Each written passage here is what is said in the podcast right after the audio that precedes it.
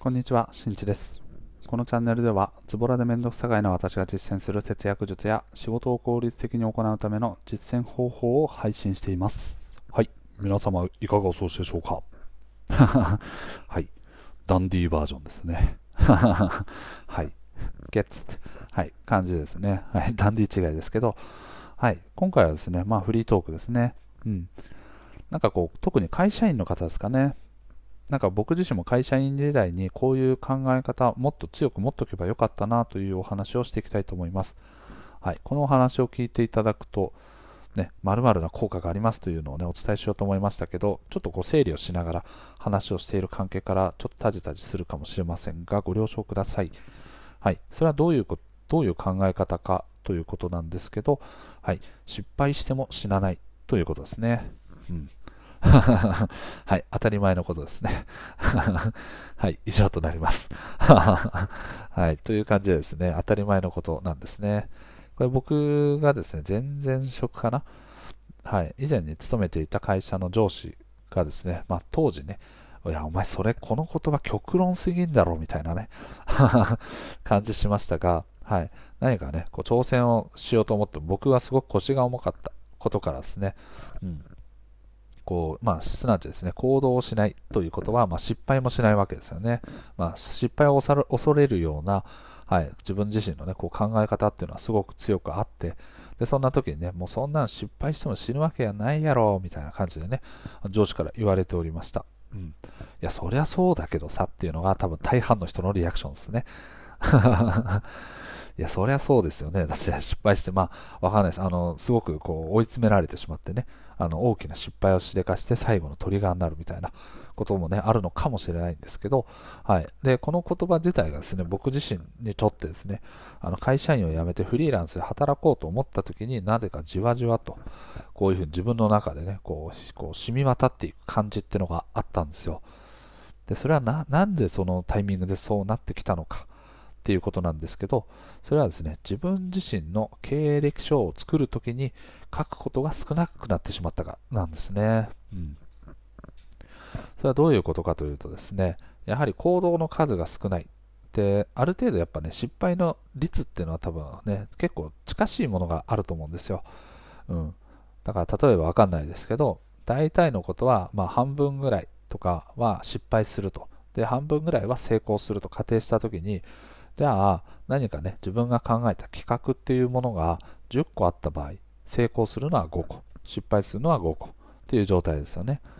ただ僕みたいにですね行動していない人からするとですねそもそもやった企画自体が5個。あまあ例えば6個とかね。とか 4, 4個だと仮定した場合にそうすると成功しているのは2個。で失敗しているのは2個。といったようにですねそもそもの母数が減るわけですよね、うん、でそうなってくるとですね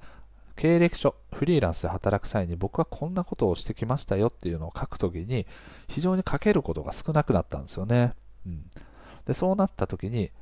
あ、あの上司が言ってた、そう、失敗しても死ぬわけじゃないだろっていう言葉、もっとちゃんと真正面から受け止めて、もっともっと行動しとけばよかったっていうね、後悔がすごく出てきたんですよね。うん。いや、あれは結構ね、そうあのフリーランスで働いていくとやっぱその過去に自分がやってきた経歴だったりとか自分が収めたその実績みたいなものをより明確にねこうクライアントと契約する際とかは出していく必要があるので、まあ、ポートフォリオとかもそうですよね。私がこのデザインをしましたとかそういったものもそうですし、はい、自分エンジニアの方とかだとこういうあの言語とかが対応しておりますとかねそういったものもあると思うんですけどやはりその時に改めてですねあのフリーランスでやるこ、フリーランスじゃないですね。改めてその会社員でやることのリスクについて考えることになりました。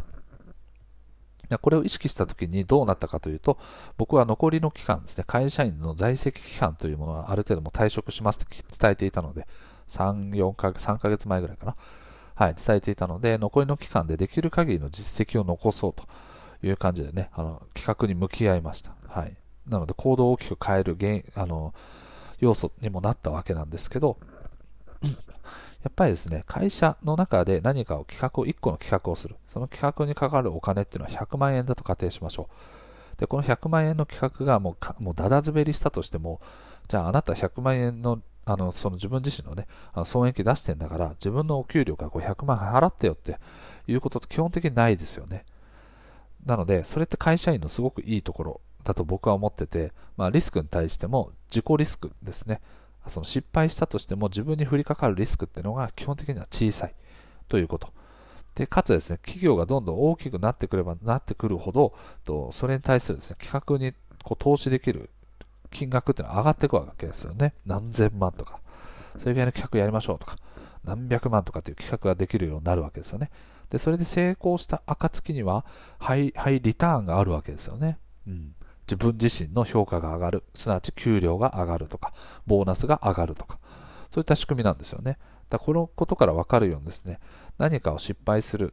っていう状況に関しては、サラリーマンの方が圧倒的にリスクが少ない。なので、ローリスク、ハイリターンという状態ですね。で、何か成功すれば、それにおける報酬というものがもらえるということですね。うん。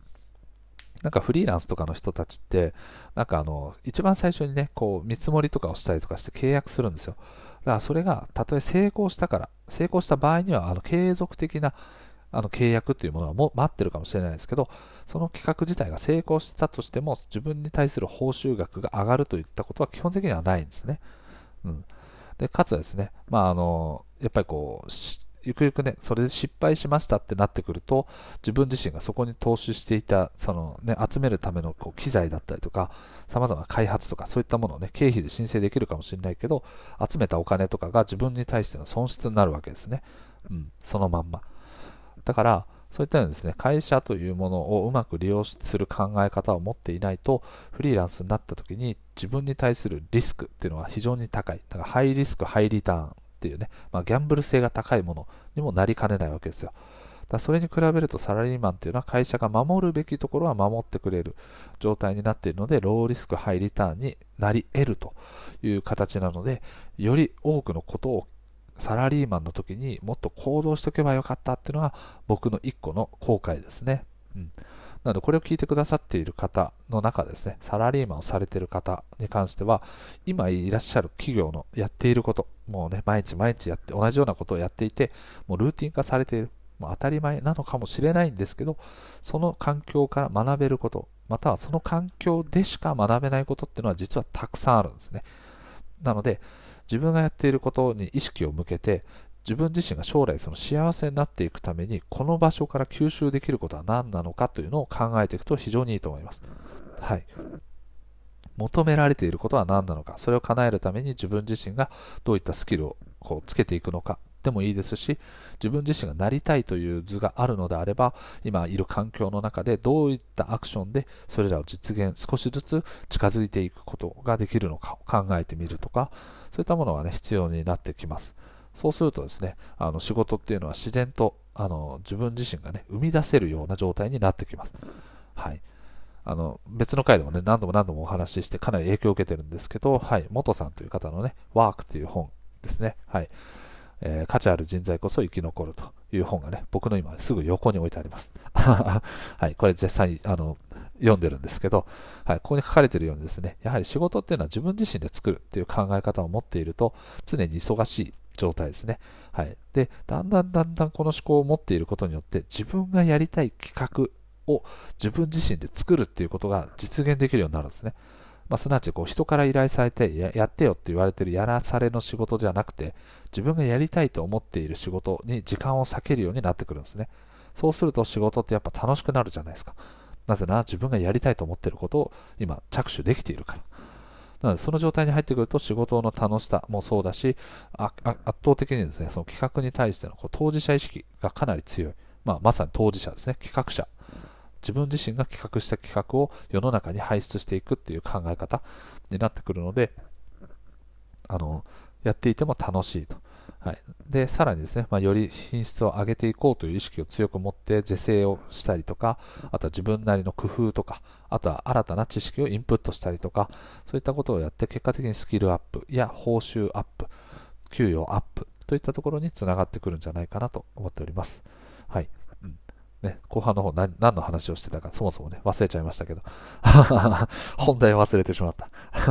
そうだそうだ。はい。なので、サラリーマンの方こそですね、会社というものをうまく使いながら、自分自身のやりたいことを実現していくように意識しましょう。はい。これはフリーランスになると非常にできにくくなります。はい。またはできる範囲が非常に小さくなります。それはなぜかというと自分自身のね、あ企業が大きければ、ね、もちろんできますけど、大きいといってもやっぱりこう会社に関して比べると、やはり個人っていうのは限られてますよね、資産とかも。なので広告に使おうってなった場合に、まあ、何千万とかね、打ち出すことっていうのは基本的にできないと思います。まあ、もしくはできる人っていうのはかなり限られてる状態になってます。なので、はい、そういったことから、まあ、規模感であったりとか、リスク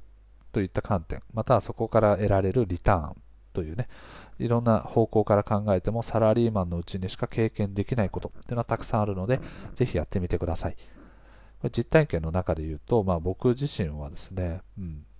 まあ、あの幸いにもですね、まあ、どうだろうな、今まで経験してきた、まあ、俗に言う大企業と呼ばれているものは、自分が在籍していた期間で言うと、まあ、1社ぐらいですかね。うん、